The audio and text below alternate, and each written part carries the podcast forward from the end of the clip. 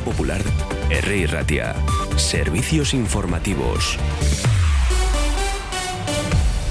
Son las 9 de la mañana, vamos eh, con el primer boletín informativo del día de hoy, de este lunes 26 de febrero. La primera, el gobierno vasco ha interpuesto ante el Tribunal Constitucional un recurso contra la ley estatal por el derecho a la vivienda por vulneración de competencias y tras agotarse este domingo el plazo previo de negociación con el gobierno central sin haber cerrado un acuerdo. Según ha informado en un comunicado el Departamento de Gobernanza Pública y Autogobierno, el recurso de inconstitucionalidad se ha presentado después de que el gabinete de Urcullo haya agotado todas las posibilidades de negociación y haya planteado al Estado un acuerdo interpretativo para que reconociera las competencias vascas en esta materia. El planteamiento realizado pretendía que el Gobierno central no ocupe el espacio del Ejecutivo vasco para poder desarrollar políticas propias de vivencia, de, de vivienda, perdón, y para que su orientación no prevaleciera sobre la regulación autonómica. Vamos allá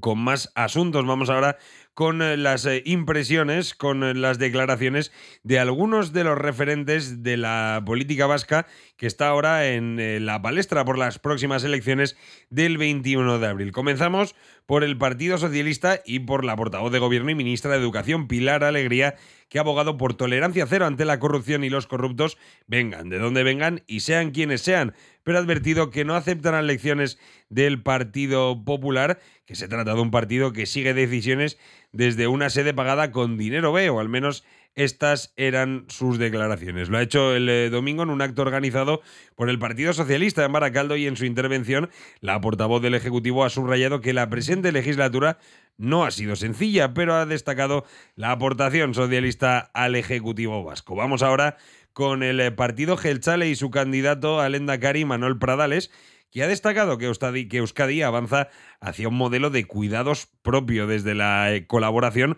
con la iniciativa social y en el que el trabajo sea reconocido y dignamente remunerado. Así ha defendido un modelo público y comunitario desde la gobernanza colaborativa en el que no sobra nadie y en el que no todo el mundo es en el que no todo es público y solo público. Ha reivindicado que el tercer sector es fundamental en los cuidados de las personas mayores de este país. Ahora vamos con Euskal Herria Bildu y su candidato a Lendakari, también Peyo Chandiano, que ha pedido reforzar a la formación soberanista para conseguir en las próximas elecciones al Parlamento Vasco una alternativa al modelo excluyente de Guipúzcoa que da la espalda a la primera fuerza política del territorio. Además, ha defendido el modelo de cooperación de Bildu, que en eh, estas eh, declaraciones realzaba que en ningún caso encorseta la ambición nacional de este país. Ahora continuamos adelante con noticias de carácter nacional. La implicación del militante socialista Coldo García Aguirre,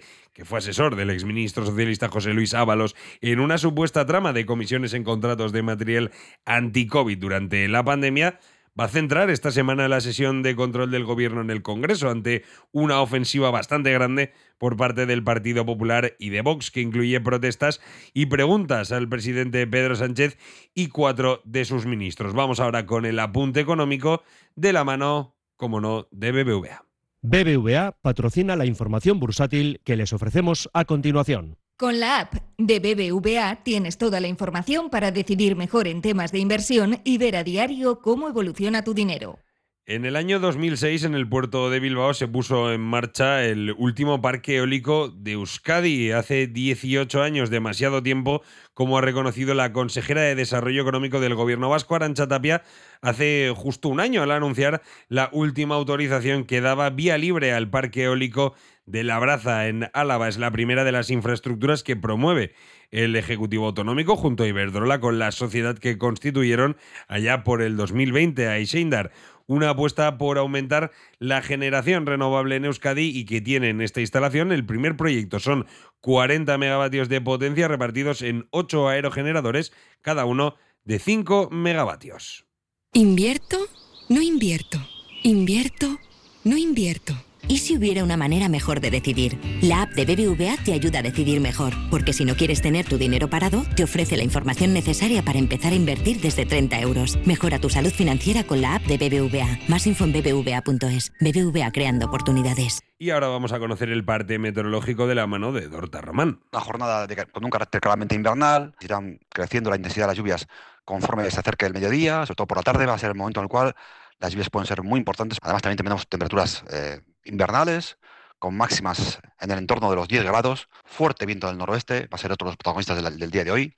Mañana va a ser al revés que hoy, las lluvias más intensas van a producir durante la mañana, más intensas y más frecuentes, fuerte viento del noroeste, con lluvia, que, será, que serán moderadas eh, fuertes, sobre todo en la primera parte del día, luego por la tarde de mañana martes irá poco a poco bajando la intensidad, y la situación de ambiente invernal va a seguir, aunque con menos intensidad, durante miércoles y jueves. Van a ser dos días en los cuales seguirá lloviendo, seguiremos con temperaturas frías, por debajo de 15 grados, entre 12 y 14 grados van a ser las máximas el miércoles y el jueves. El viernes 1 de marzo, otro nuevo frente aparezca en escena y de nuevo deje pues, fuerte recibimiento, bajón de las temperaturas y una situación complicada de cara al próximo fin de semana.